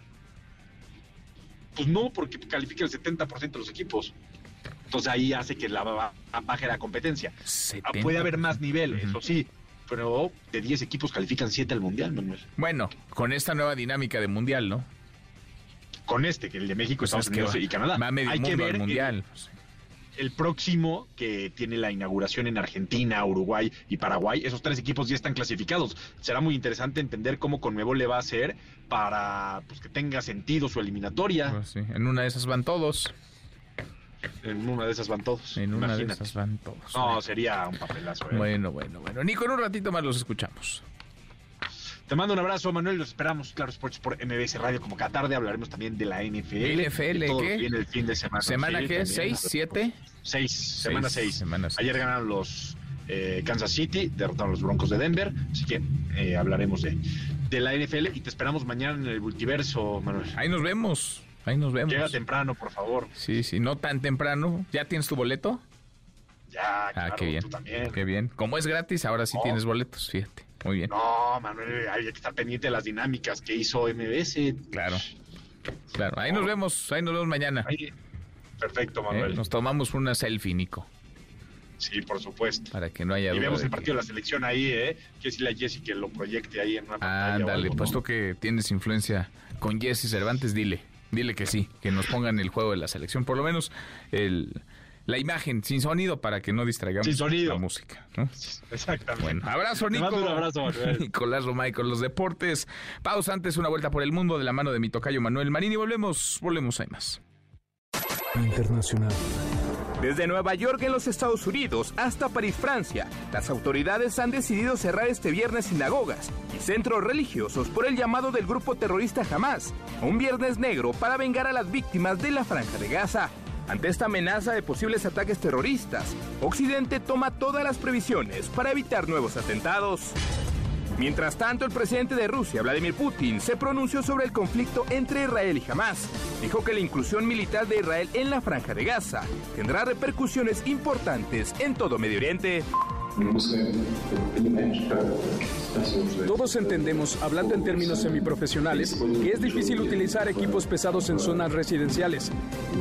Esto tendrá graves consecuencias para todas las partes.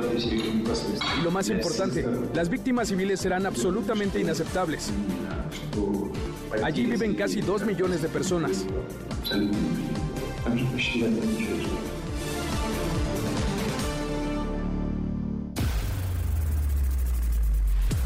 Sociales para que siga en contacto: Twitter, Facebook y TikTok. M. López San Martín. Continúa con la información con Manuel López San Martín en MBS Noticias. MBS Noticias con Manuel López San Martín. Continuamos. Seguimos, cruzamos la media ya 20 para la hora. Hablábamos de la agenda eh, de los deportes con Nico Romay. Viene cargadito el fin de semana. Y vendrá México eh, un evento de talla mundial estará en nuestro país el próximo 21 de noviembre, del 21 al 26 de noviembre, el World Padel Tour México Open 2023. Yo le agradezco mucho a Antonio Guzmán, director del eh, World Padel Tour México, que esté con nosotros esta tarde. Gracias, Antonio. ¿Cómo te va? Hola, Manuel. Eh, muy bien, muchas gracias. Gracias por la invitación, gracias por el momento. Gracias a ti por platicar con, con nosotros, pues es, eh, digamos, es la élite, ¿no? Es eh, eh, los mejores del mundo que van a estar en donde, cuéntanos, y a partir de el 21 de noviembre. Efectivamente, como dices, es, vienen las mejores parejas a nivel mundial de pádel, tanto en la rama masculina como en la rama femenina. Entonces vamos a tener la oportunidad de desde el 21 al 26 de noviembre en el gimnasio Juan de la Barrera, ubicado en la alcaldía Benito Juárez, un, enclave con una historia olímpica increíble. Eh, pues ahí vamos a tener seis días del mejor pádel del mundo. O sea, más de 58 partidos, O sea, es una oportunidad única de ver de verdad el mejor nivel de pádel de que existe en este momento. El, mejor nivel de, un deporte que se ha ido eh, ganando un lugar no solamente en México, en el mundo cada vez más relevante, Antonio, porque vaya, es, es, muy vistoso, muy divertido, muchos lo practican, lo practicamos, pero qué nivel hay, ¿eh? Cuando uno se asoma de pronto a ver justo esa élite, los videos de esa élite, qué cosas lo, lo que se hace con la, con la pala. Sí, efectivamente, o sea, te das cuenta, primero el pádel es un deporte que ha crecido, como dices tú, exponencialmente, y qué bueno que ha crecido mundialmente y en México, porque aquí nació, no perdamos de vista que, que, el pádel es un deporte mexicano, entonces qué bueno que se está que se está jugando mucho aquí. Es un deporte muy inclusivo, es un deporte que no tiene edad, o sea, indiscutiblemente para llegar a jugar al nivel de estos monstruos que vienen, pues es, es, muy difícil, ¿no? Pero por eso es muy bueno, por eso creo que es hace mucha afición el ir a ver a tu ídolo, ¿no? A esta gente, a estos a estos jugadores que de verdad le meten una potencia, a las jugadoras que juegan tan bonito. O sea, es una gran oportunidad, es una gran oportunidad para para ir creciendo en esa afición del pádel, ¿no? Y no dejarlo. Sin duda, sin duda. Muy familiar además. Eh, eh, ¿cómo, ¿Cómo se pueden adquirir las, las entradas y cómo se puede conocer eh, la agenda, el, el, calendario, los juegos para irse organizando, para bloquear, digamos, esos días y poder estar ahí en el gimnasio Juan de la Barrera? Sí, mira, nosotros estamos vendiendo los boletos a través de la etiquetera de boletia.com. ¿vale? en boletia.com. También hicimos una filosofía de, de unos boletos bastante asequibles, toda la parte general, que es un lugar increíble, se ve perfectamente desde cualquier parte. Son boletos bastante asequibles, o sea, están en 200 pesos el día y puedes ver hasta 12 partidos, o sea, el martes, miércoles, o sea, son tres canchas indoor, Son tres canchas, una está dentro del estadio y las otras dos están en los dos gimnasios alrededor. Entonces, puedes ver puedes ver eh, tres, diez partidos en un día, ¿de acuerdo? Entonces, eh, como tú decías, es boletia.com, es la boletera donde, donde se puede comprar y la agenda eh, empieza a las más o menos 10, vamos a decirle que 10 de la mañana a 10 de la noche, porque no sabemos, sabemos cuándo empieza, pero no sabemos cuándo acaba el partido. Pero más o menos 10 de la mañana a 10 de la noche, con lo cual tenemos un amplio espectro para que la gente pueda ir ya sea en la mañana, ya sea en la tarde, para ver pádel. Porque aparte es una experiencia muy familiar. O sea, no solo es el pádel, tenemos un Vilas con más de 24, 24 marcas del sector, tenemos temas culinarios, o sea, es una experiencia familiar bien mm, interesante. Es, toda una experiencia. Eh, eh, sobre eso último que planteas, eh, Antonio, ¿qué, aprendizaje les dejó la primera, la primera edición? Este es el segundo año consecutivo en el que organizan este World Padel Tour México. ¿Qué, ¿Qué, aprendizaje? ¿Cómo les fue, digamos, el, año pasado? Que me imagino es un trabajo mm. pues de los 365 días preparar la siguiente edición. Terminarán este el 26 de noviembre y arrancarán con los preparativos del, del siguiente del siguiente World Padel Tour.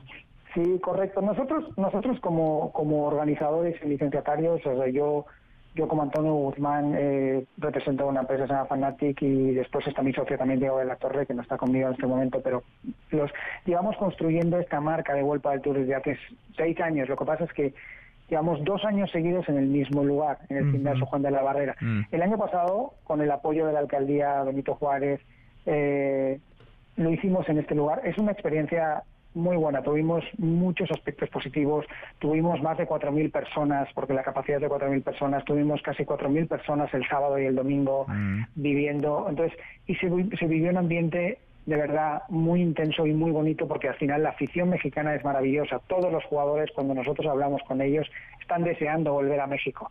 Porque piensa que estos jugadores están en Suecia, en Francia. En este momento están jugando en Ámsterdam. Entonces al final dan la vuelta y conocen diferentes tipos de aficiones. Cuando llegan aquí están encantados del calor del mexicano, les encanta, les encanta. El ver cómo hacen la ola, el ver cómo los saludan, ver los niños que le piden autógrafos. Me parece que es una gran experiencia y la tuvimos el año pasado y este año mm, esperamos que asistan más gente, o sea, que tengamos más gente que se acerque al pádel, aunque sea un día. Yo seguro que si viene un día, después no va a querer salir. Claro, claro. Pues enhorabuena, que les vaya bien, como les fue muy bien el año pasado, que es un éxito este World Padel Tour México Open 2023. Arranca el 21 de noviembre. Antonio, muchas gracias, gracias por platicar con nosotros. Muchas gracias y por supuesto será un gusto veros por allá. Gracias, allá nos vemos, claro que sí, muchas gracias. Es Antonio Guzmán, director de este World Padel Tour México. Nora Bucio, hoy, en teoría, hoy Morena va a dar a conocer la lista de finalistas, la lista definitiva de quienes participarán en las encuestas eh, de cara a la renovación de gubernaturas y la jefatura de gobierno el próximo año. Nora, buenas tardes, ¿cómo te va? Nora, Nora. A ver, ahora recuperamos la comunicación con Nora Bucio porque hoy es la fecha, la dio a conocer Mario Delgado, el dirigente nacional del partido. Hoy tendrían que darse a conocer los nombres de quienes superaron el primer filtro y estarán en la encuesta. Nora, buenas tardes, ahora sí te escuchamos.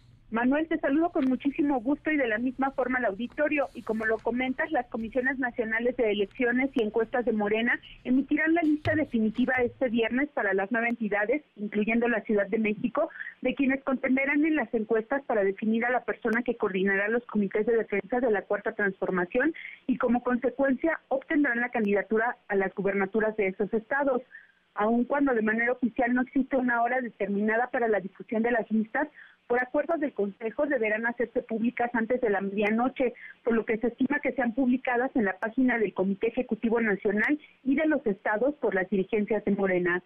El presidente nacional del partido, Mario Delgado Carrillo, se encuentra en el sureste del país acompañando a la firma del acuerdo de unidad por parte de la sociedad con la coordinadora de los eh, comités de defensa de la Cuarta Transformación, Claudia Sheinbaum Pardo hasta el momento no se espera que se convoque a una conferencia de prensa para conocer oficialmente las listas, sino que se habrán de difundir a través de la publicación de la página del partido, lo que oficializará los resultados que ya fueron presentados a cada uno de los inscritos en este proceso interno el día de ayer. Manuel, la información. Bueno, pues veremos, veremos eh, si todos los que quieren estar y tienen posibilidad aparecen finalmente y estamos ya en la recta final para conocer a los virtuales candidatos a gubernaturas y a la jefatura de gobierno. Ya la lista eh, definitiva, el resultado de la encuesta final se sabrá el próximo 30 de octubre. Gracias, Nora, muchas gracias. Seguimos pendientes, muy buenas tardes. Muy buenas tardes, Laura, con 47. Pausa, volvemos, volvemos, hay más. Siga a Manuel López San Martín en redes sociales. Twitter, Facebook y TikTok. M. López San Martín. Continúa con la información con Manuel López San Martín en MBS Noticias.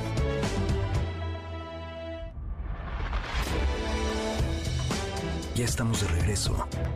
MBS Noticias con Manuel López San Martín. Continuamos. Fernando Canec. Fernando Canec. En MBS Noticias. No está Fernando Canec, pero sí uno de los eh, favoritos. Eh, vuelve, regresa con nosotros. Nos había olvidado hace algunas semanas, pero regresó el exdiputado, ahora coordinador de vocerías, Gerrancio Fernández Porroña del Partido del No Trabajo. Coordinador, qué gusto tenerlo por acá de vuelta. Ay, pues, pues la verdad es que no sé qué tanto gusto, Emanuel, porque ahora sí, en todos lados, en los medios, en el Twitter, ahora el X o como se llame, me han estado pegando unas zarandeadas por mi postura en el conflicto de Israel y Palestina, que válgame Dios, ¿eh?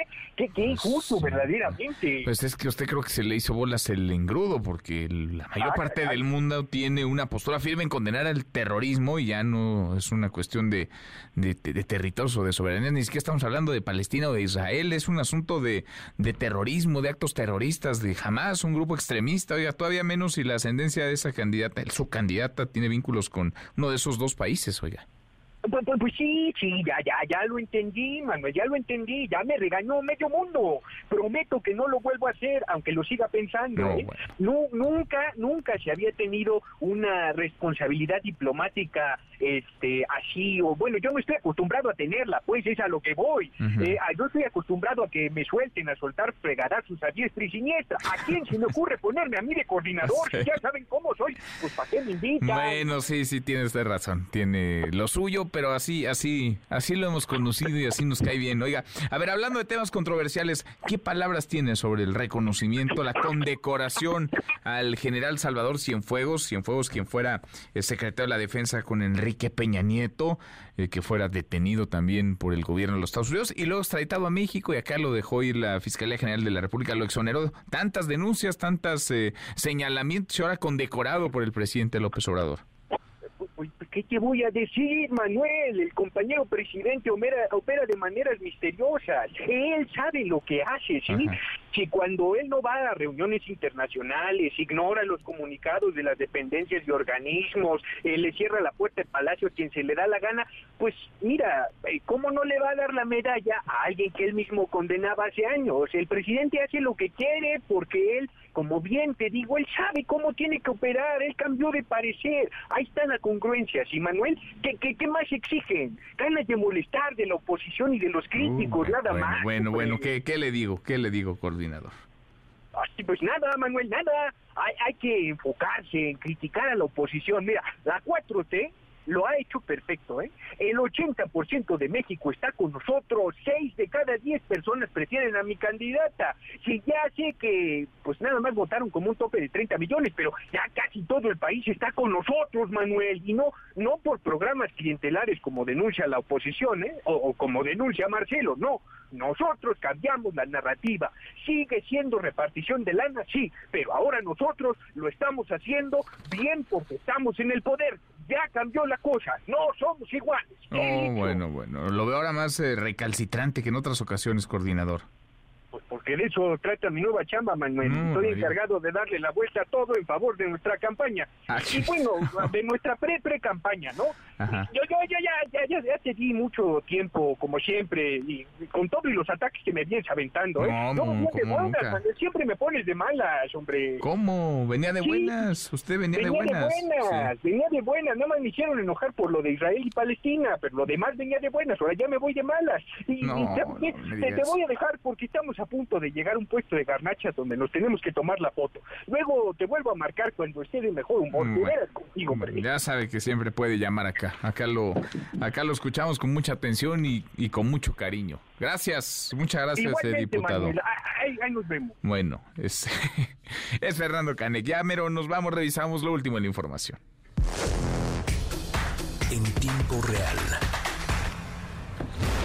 El Universal. Va la Fiscalía General de la República a la Corte contra Amparo Mario Aburto, asesino confeso de Luis Donaldo Colosio. El Heraldo de México. Incautan más de 800 kilos de drogas en cateo realizado en Ensenada.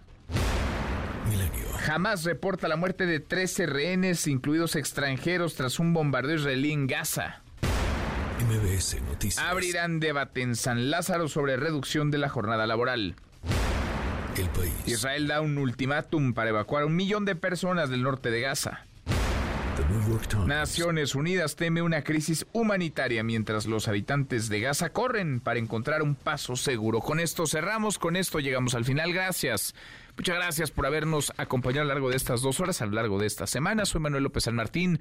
Se quedan con Nicolás Roma y todo su equipazo. Nos vemos como todas las noches a las 10 por ADN 40. Y acá nos encontramos el, el lunes, es viernes, es fin de semana. Pásela, pásela muy bien.